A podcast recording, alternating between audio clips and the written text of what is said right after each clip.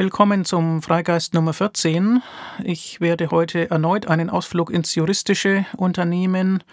Ähm, schon die letzte Folge des Freigeistes handelte ja von der Ablösung der historischen Staatsleistungen an die Kirchen. Das geht auf eine Rechtsnorm der Weimarer Reichsverfassung zurück, hat also einen juristischen Hintergrund. Und wir hatten in einer früheren Folge auch schon über Besonderheiten des kirchlichen Arbeitsrechts gesprochen. Hm, das sind ja alles nachwirkende Sonderrechte der Kirchen, die längst unzeitgemäß und gesellschaftlich unangemessen äh, geworden sind. Heute nun soll es um zwei andere Aspekte kirchlichen Einflusses gehen, allerdings nicht um Sonderrechte der Organisation Kirche in eigener Sache, sondern heute geht es um äh, den Einfluss christlicher Moralvorstellungen auf den Gesetzgeber, ein Einfluss, der ja oft unterschwellig und indirekt ausgeübt wird. Konkret, es geht um das leidige Thema Lebensschutz.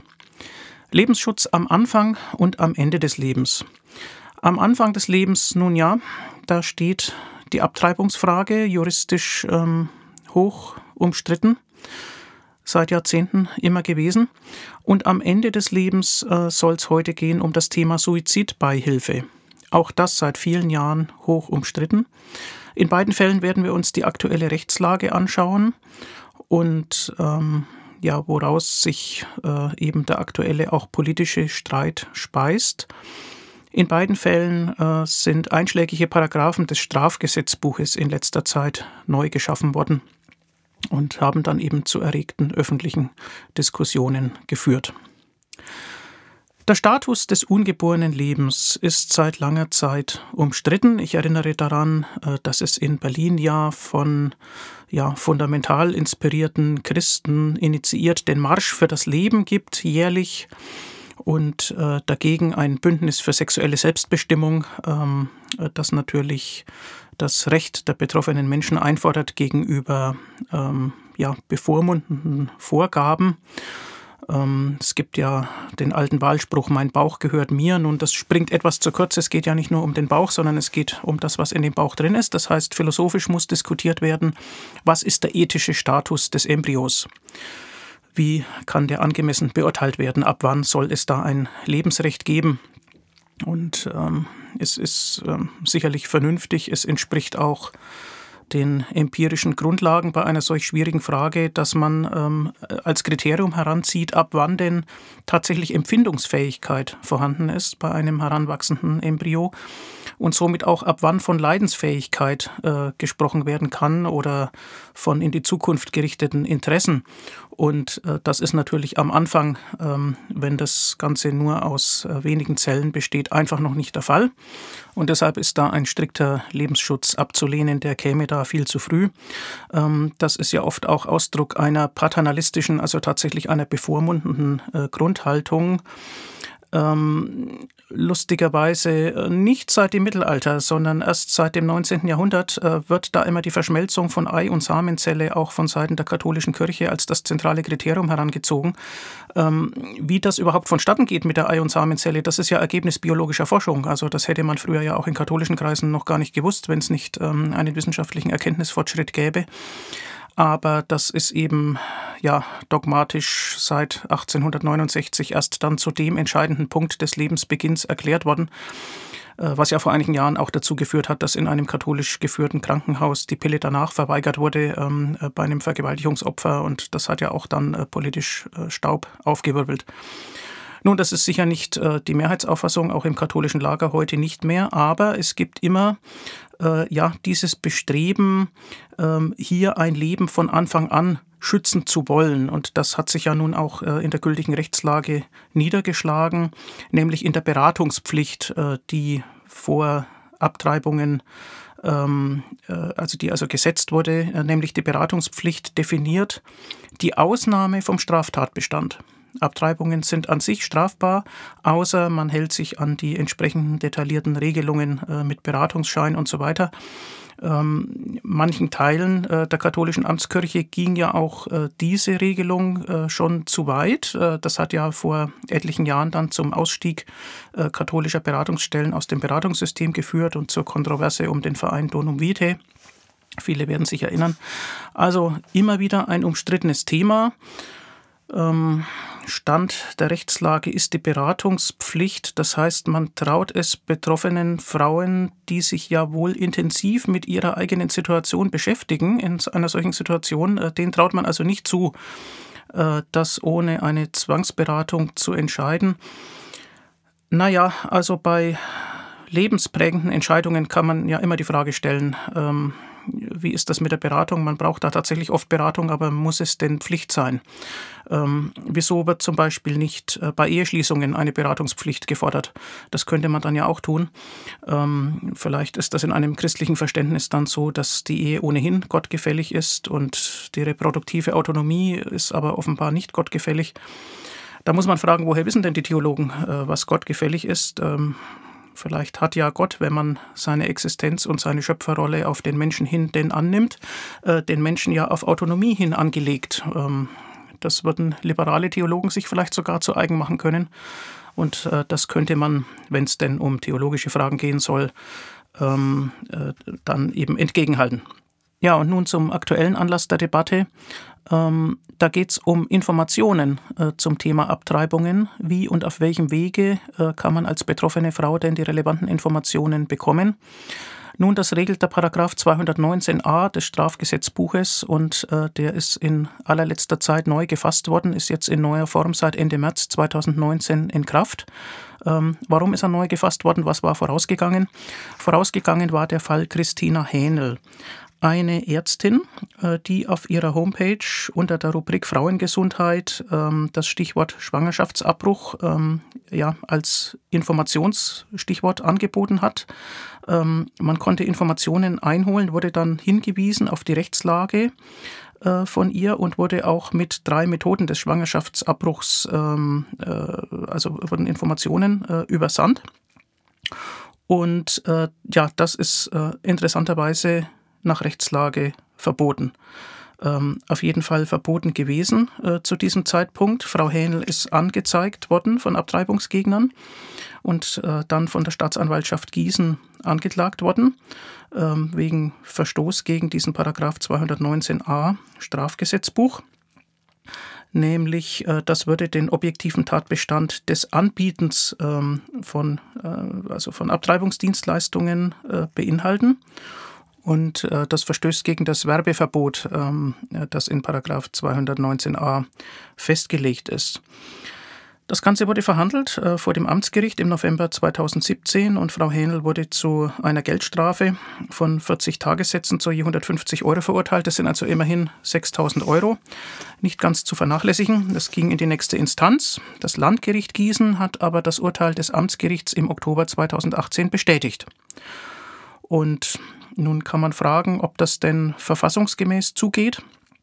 Ähm, der entsprechende Richter hat durchaus Zweifel an der Verfassungskonformität dieses zugrunde liegenden Artikels des Strafgesetzbuches erkennen lassen, meinte aber, dass die Zweifel nicht so erheblich seien, äh, dass er ein Normenkontrollverfahren äh, darauf äh, gründen wolle. Das heißt, er hat das Ganze nicht direkt ans Bundesverfassungsgericht überwiesen, aber es ist Revision möglich und diese Revision wird sicher auch erfolgen.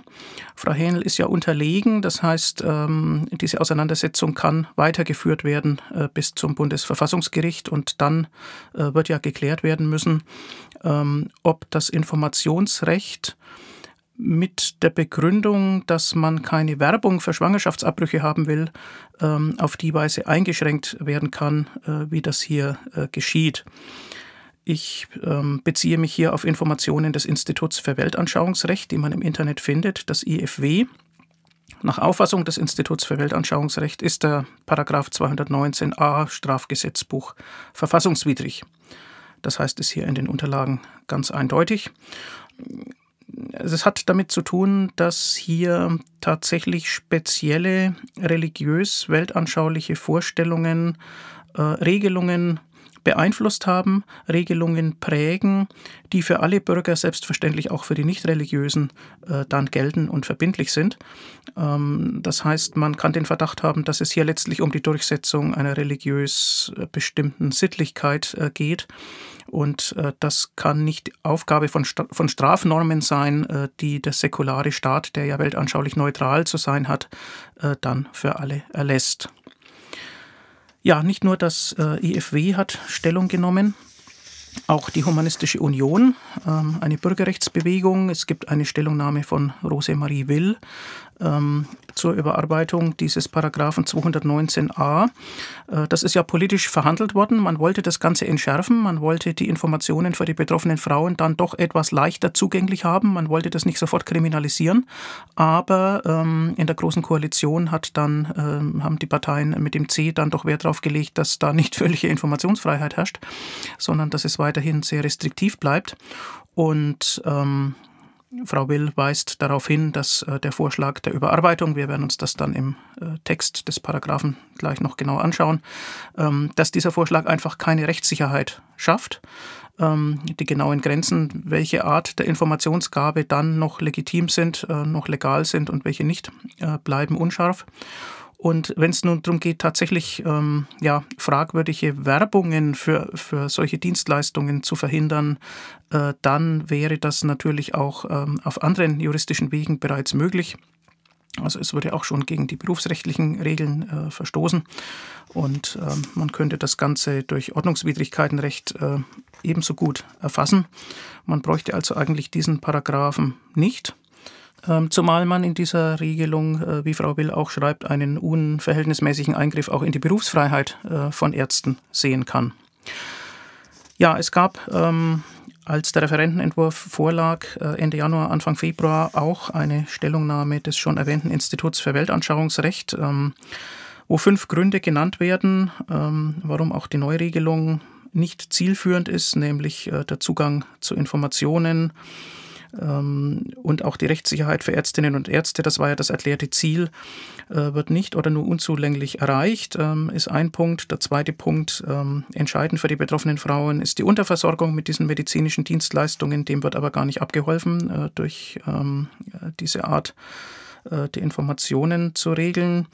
Der dritte Grund ist ähm, eine verfassungswidrige Vorfeldkriminalisierung von Schwangerschaftsabbrüchen, die hier äh, vorlag, wird auch durch die Neuregelung keineswegs beendet. Ähm, darin kommt zum Ausdruck äh, viertens fehlende weltanschauliche Neutralität ähm, des zugrunde liegenden Schutzkonzeptes.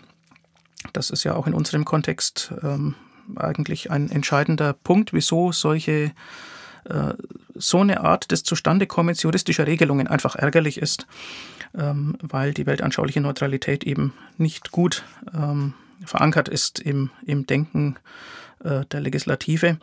Und als fünfter Grund wird hier äh, genannt, dass das Anbieten oder Ankündigen rechtswidriger Abtreibungen tatsächlich auch ähm, ja, mit geringeren juristischen Mitteln äh, ohne diesen Paragraphen 219a möglich wäre.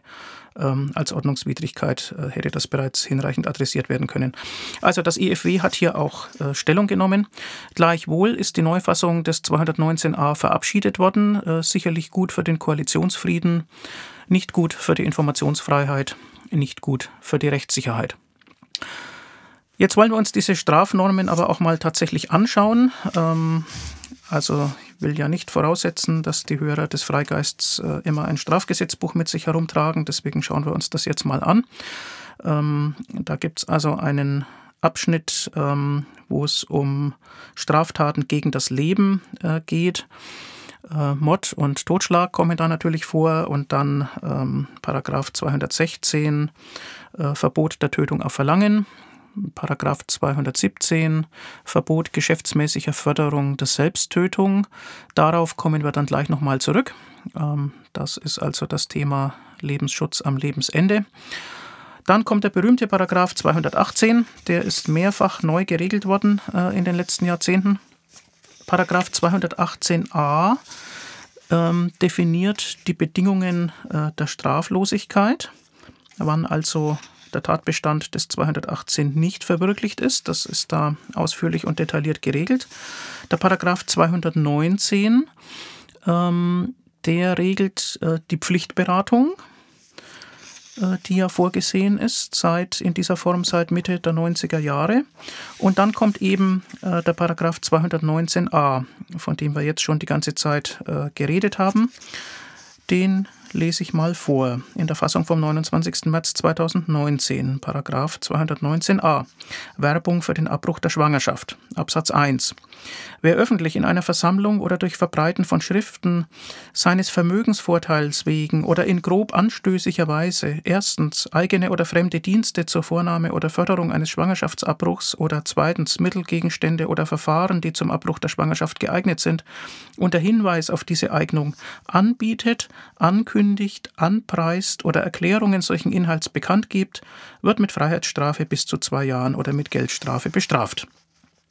Absatz 2 Absatz 1 Nummer 1 gilt nicht, wenn Ärzte oder aufgrund Gesetzes anerkannte Beratungsstellen darüber unterrichtet werden und so weiter. Das heißt also, die Profis dürfen die Informationen vollumfänglich bekommen. Ähm, Absatz 3 ähm, das äh, regelt also dasselbe bezüglich der Mittel, Gegenstände und Verfahren und so weiter. Das darf in die Hände von Profis geraten. Absatz 4 sagt, Absatz 1 gilt nicht, wenn Ärzte, Krankenhäuser oder Einrichtungen erstens auf die Tatsache hinweisen, dass sie Schwangerschaftsabbrüche unter den Voraussetzungen des Paragraphen 218a vornehmen oder zweitens auf Informationen einer insoweit zuständigen Bundes- oder Landesbehörde, einer Beratungsstelle nach dem Schwangerschaftskonfliktgesetz oder einer Ärztekammer über einen Schwangerschaftsabbruch hinweisen ja, dieser Absatz 4, der ist jetzt neu und der sagt also, dass der strafbewährte äh, Absatz 1, dass das also in bestimmten Fällen nicht gilt, ähm, nämlich dann, wenn nur darauf hingewiesen wird, ähm, wer im Prinzip solche Schwangerschaftsabbrüche äh, anbietet, aber dann keine weiteren Informationen äh, dabei sind, sondern die weiteren Informationen, die sind dann wieder nur über Beratungsstellen ähm, zu kriegen. Also das ist so ein, ein bisschen Information darf rausgelassen werden, ja, aber die volle Information nicht. Ähm, das hat eben wieder mit dieser Logik der Beratungspflicht zu tun. Man möchte da etwas vorschalten, äh, sozusagen die Profis. Ähm, und äh, ja, das ist letztlich eine Reglementierung der Informationswege. Und man muss ja fragen, ob eine Reglementierung von Informationswegen in unserer Informationsgesellschaft, in der ja andererseits immer gesagt wird, die Bürger sollen mündig sein, sollen sich selbst informieren, äh, ob das denn in die Zeit passt und ob das denn sinnvoll ist. Was steckt dahinter? Es steckt äh, dahinter die Angst vor Werbung. Werbung für einen Schwangerschaftsabbruch. Ähm, aber ist das tatsächlich etwas, was man durch Werbung beeinflussen kann? Ist die Situation der Betroffenen nicht so ernst, äh, dass die aufgrund ja einfach ihrer eigenen ähm, Einschätzung ähm, unbeeinflusst von äußerer Werbung von jemand, der etwa mit so einer Dienstleistung Geld verdienen will, dann doch äh, in der Lage sein werden, diese Entscheidung äh, zu treffen? Also die Frage ist, wie weit reicht die Schutzpflicht des Staates in solchen heiklen Fällen? Ähm, man wird wohl sagen dürfen aus humanistischer Sicht, dass sie jedenfalls nicht so weit reicht, dass sie die Betroffenen vor ihrer eigenen autonomen Entscheidung ähm, äh, schützen müsste. Das kann nicht Aufgabe des Staates sein. Insofern bringt also diese äh, äh Novelle des Paragraphen 219a eine kleine Entspannung, das war ja das Ziel gewesen, äh, dass also Ärztinnen wie Frau Hähnel äh, nicht mehr so ohne weiteres ähm, verurteilt werden können wie vorher oder aus Sicht des Gerichts verurteilt werden müssen, wenn die entsprechende Rechtsnorm gilt. Also das äh, wollte man entschärfen. Aber es bleibt eben kompliziert, es bleibt restriktiv und äh, ist insofern ja in einer informationsfreien Gesellschaft überaus merkwürdig und unerfreulich. Ja, kommen wir zum zweiten ähm, Streitfall, zum zweiten Kapitel eines völlig überzogenen äh, Lebensschutzes, nämlich am Lebensende die Suizidbeihilfe, also die Hilfe für Menschen, die sich aus ihrer Situation heraus entschlossen haben, nicht weiter leiden zu wollen. Der Paragraph 216 Strafgesetzbuch ähm, verbietet ja die Tötung auf Verlangen. Tötung auf Verlangen würde heißen, man bittet jemand anderen, das eigene Leben äh, zu beenden. Und ja, auch darüber kann man streiten, aber es ist dann ja eine andere Person einbezogen. Und dass man das ausschließen will, verweist auf das Prinzip der Tatherrschaft, also ähm, Freitod oder wie manche sagen Selbstmord, ähm, also das eigene Beenden äh, des eigenen Lebens, das ist nicht strafbar. Ähm, und das setzt eben voraus, dass die Tatherrschaft bei der Durchführung bei dem Betroffenen selbst ist. Was ist nun aber, wenn derjenige nicht mehr richtig handlungsfähig ist oder wenn er die Mittel gar nicht hat. dann ist er auf Hilfe angewiesen. Und ähm, ja, das regelt also der Paragraph 217 Strafgesetzbuch. Der will nämlich die geschäftsmäßige Förderung der Selbsttötung ausschließen. Hintergrund äh, vor ein paar Jahren waren Organisationen, die eine solche Hilfe anbieten. Ähm, das wollte man kriminalisieren und ich lese einfach ähm, die aktuelle Fassung des Paragraph 217 Strafgesetzbuch vor, weil er so unschön ist, das muss man sich mal anhören. Geschäftsmäßige Förderung der Selbsttötung Absatz 1. Wer in der Absicht, die Selbsttötung eines anderen zu fördern, diesem hierzu geschäftsmäßig die Gelegenheit gewährt, verschafft oder vermittelt, wird mit Freiheitsstrafe bis zu drei Jahren oder mit Geldstrafe bestraft. Absatz 2. Als Teilnehmer bleibt straffrei, wer selbst nicht geschäftsmäßig handelt und entweder Angehöriger des in Absatz 1 genannten anderen ist oder diesem nahesteht. Okay, also eine entscheidende ähm, Vokabel ist geschäftsmäßig. Und in der Tat, wenn man sich vorstellt, da will jemand Geschäftle machen mit dem Tod anderer, dann äh, kann das ja sehr wohl anstößig wirken. Aber in juristischen Kontexten heißt geschäftsmäßig auf Wiederholung angelegt. Und das ist natürlich bei all denen der Fall, die in diesem Bereich Erfahrung haben und die oft mit großem Verantwortungsgefühl ähm, als Ärzte bereit wären, Menschen beizustehen in dieser allerletzten Phase des Lebens, in denen sie eine Hilfe ja nicht nur beim Sterben, sondern auch zum Sterben äh, brauchen. Und ähm, deswegen ist also diese Formulierung höchst angreifbar und erstaunlich und aufschlussreich äh, sind ja auch die Ausnahmen. Also Angehörige möchte man nicht kriminalisieren. Schön und gut, aber ähm, die Fachkompetenz ähm, über entsprechend wirkende Mittel haben in der Regel ja nicht die Angehörigen, sondern haben Ärzte. Und bei einem derart ernsthaften Thema ist es schon erstaunlich, dass man nicht auf professionelle Fachkompetenz setzt, sondern dass man den Angehörigen dann ähm, eine straffrei bleibende Rolle zuschreibt, die auch keineswegs frei von Missbrauchsgefahren ist, denn es ist ja wohl denkbar, dass Angehörige ein gewisses, vielleicht ein gesteigertes Interesse daran haben, ähm, dass es mit dem Leben eines nahen Verwandten zu Ende geht. Man kann da ja an, an Erbfälle und so weiter denken. Also es ist keineswegs so, dass es äh, in irgendeiner Hinsicht ungefährlicher ist, dass man das den Angehörigen überlässt. Äh, sonst würde man ja auch auf ein, auf ein Profi-Prinzip äh, sozusagen setzen. Und nun ja, diese Regelung, die im Dezember 2015 in Kraft getreten ist, ähm, hat mehrere Verfassungsbeschwerden auf sich gezogen, ähm, von denen einige auch angenommen wurden, vom Bundesverfassungsgericht äh, behandelt werden. Und äh, in der Tat hat es jetzt erst Mitte April 2019 ähm, eine Verhandlung zweitägig vor dem Bundesverfassungsgericht äh, gegeben mit ganz interessanten Aussagen auch des ähm, Präsidenten Andreas Voskuhle der nämlich darauf hingewiesen hat, ähm, dass das Recht auf Suizid den Status eines Grundrechtes hat. Ähm, also auch nach äh, Einschätzung des Europäischen Gerichtshofs und nach Lage der Menschenrechte. Und ähm, es ist ein Zitat von Voskuhle veröffentlicht worden in diesem Zusammenhang, das lautet, und dann ist es die Aufgabe des Gesetzgebers, einen Rahmen zu schaffen, innerhalb dessen man dieses Grundrecht verwirklichen kann. Für diese Menschen brauchen wir einen Weg. Zitat Ende. Äh, das lässt also hoffen, ähm, dass der Paragraph 217 äh, Strafgesetzbuch vielleicht vor dem Bundesverfassungsgericht nicht äh, Bestand haben wird, jedenfalls nicht in der jetzigen Form. Ein Urteil ist noch nicht verkündet, damit ist in den nächsten Wochen oder Monaten zu rechnen. Diese Sache bleibt jedenfalls spannend. Ich kann in diesem Zusammenhang auch daran erinnern, äh, dass es bereits im März 2017 ein interessantes Urteil des Bundesverwaltungsgerichts äh, gegeben hat, also nicht Bundesverfassungsgericht, sondern Bundesverwaltungsgericht, ähm, wo es nämlich darum ging, ob Schwerstkranke, ähm, ob denen der Kauf einer Selbsttötungsarznei verwehrt werden darf oder nicht. Das betrifft äh, das Bundesinstitut für Arzneimittel und Medizinprodukte und äh, das Urteil lautete, dass äh, die Erlaubnis zum Kauf einer tödlichen Dosis Natrium Pentobarbital äh, gewährt werden muss, damit also die, ja, die Möglichkeit, den eigenen Tod herbeizuführen, wenn das denn äh, durchdacht ist, auf Überlegung beruht und auf äh, erheblichem Leiden beruht und es zur Linderung dieses Leidens keine anderen Wege gibt. Das sind also so Bedingungen, ähm, äh, klarerweise sinnvolle Bedingungen ähm, äh, aus Vorsichtsgründen und, und um das Ganze einzuschränken. Aber wenn die Bedingungen erfüllt sind, äh, dann darf dieser letzte Ausweg eben nicht nur theoretisch und scheinbar gegeben sein, äh, sondern dann muss das zugehörige Institut die Mittel auch abgeben an die Betroffenen.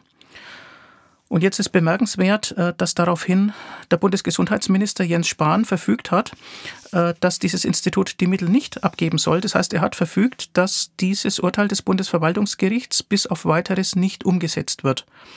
Ähm, zur Begründung hat er gesagt, man möchte die Klärung durch das Bundesverfassungsgericht ähm, abwarten, auch in Zusammenhang äh, mit dem Paragraphen 217. Und das hat natürlich entsprechende Reaktionen ausgelöst, beispielsweise von der Deutschen Gesellschaft für Humanes Sterben, äh, die dieses Verhalten als inakzeptabel und grob rechtswidrig äh, bezeichnet hat. Ähm, mit diesen Worten zitiere ich Sonja Schmidt, die Vizepräsidentin äh, der DGHS. Auch diese Stellungnahme kann man im Netz finden. Ähm, es handelt sich also bei diesem Verhalten des Ministers tatsächlich um, ein, um eine Einschränkung des Selbstbestimmungsrechtes schwer betroffener äh, Menschen, die keinen anderen Ausweg sehen. Warum tut ein Minister so etwas? Das tut er wohl nicht nur wegen, äh, ja, wegen einer Rechtsauffassung, also das Urteil war ja eben äh, gerade in die andere Richtung gehend, sondern offenbar wegen Moralvorstellungen, die er selbst hat und ähm, die ihn davon abhalten, ein Urteil ähm, des Bundesverwaltungsgerichts umzusetzen. Das ist erstaunlich. Ähm, das hat offenbar mit dem Gewissen der Handelnden zu tun. Und dieses Gewissen scheint geprägt zu sein von althergebrachten, in diesem Fall christlichen, bevormundenden Vorstellungen, die Lebensschutz um jeden Preis äh, bis zum Ende als hohen Wert ansehen. Lebensschutz auch gegen äh, die erklärten, reflektierten Interessen des Betroffenen. Und das geht eben zu weit. So eine Einstellung ist auch eigentlich nur verständlich, ähm, wenn man der Meinung ist, dass das Leben nicht äh, dem Lebenden selbst ähm, äh, verfügbar ist, sondern dass das Leben gewissermaßen ein Wert höherer Art ist, ähm, äh, auf den wir als Menschen äh, nicht einwirken dürfen. Und ja, da spürt man natürlich die göttliche Allmacht, ähm, die sich hier herabsenkt auf die Unmündigen. Ähm, legitim könnte sein eine Angst vor der Ausbreitung ähm, ja, dieses Schlussmachens am Lebensende verbunden mit einem latenten Druck ähm, auf die noch Lebenswilligen.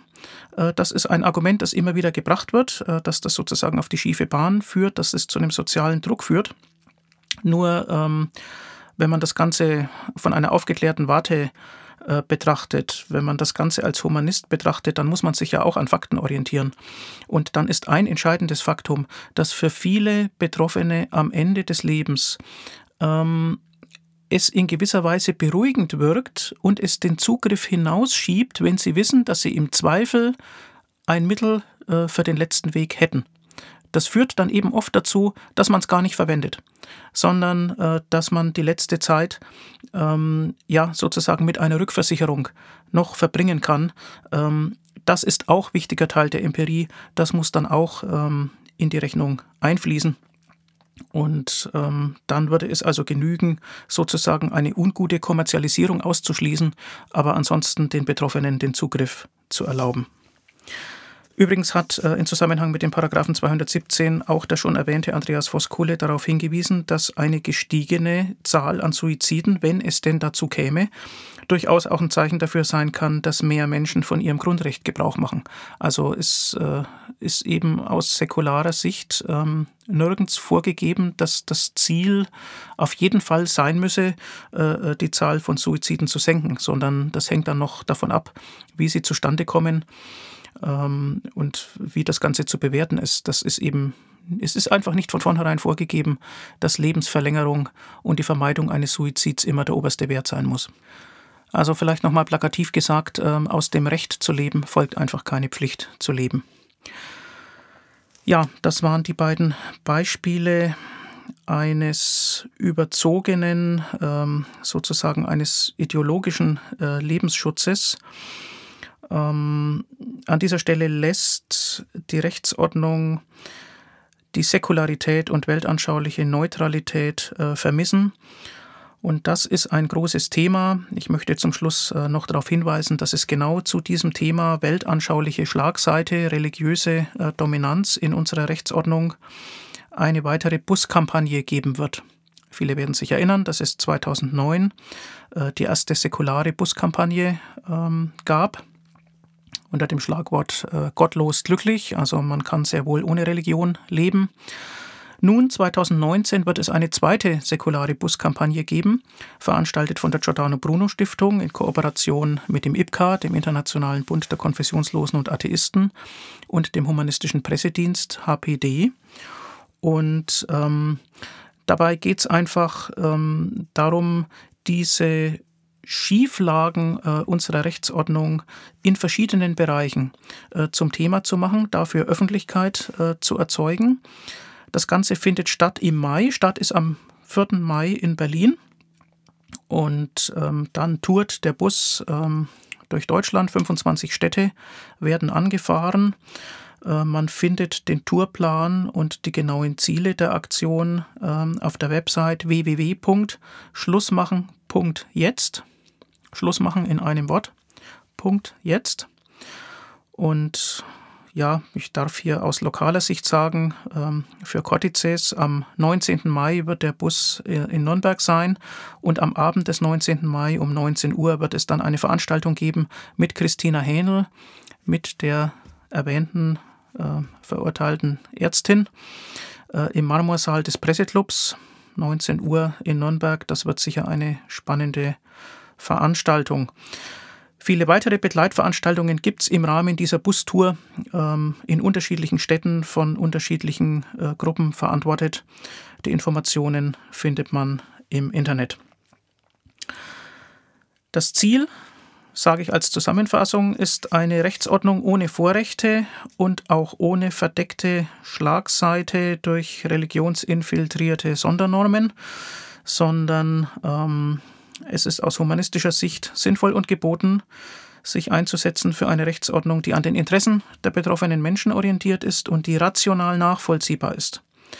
Dann wird sie auch die beste Akzeptanz in einer pluralen Gesellschaft finden und dann wird sie die beste Bindungswirkung entfalten in doppelter Hinsicht, nämlich Bindung der Bürger an die Rechtsnorm, also Bereitschaft, sich daran zu halten, innere Akzeptanz aber auch ähm, wird dann das Ziel besser erreicht, die Gesellschaft insgesamt zusammenzuhalten. Und daran besteht ja durchaus Bedarf. Ja, vielen Dank mal wieder für die Aufmerksamkeit. Bis zum nächsten Freigeist.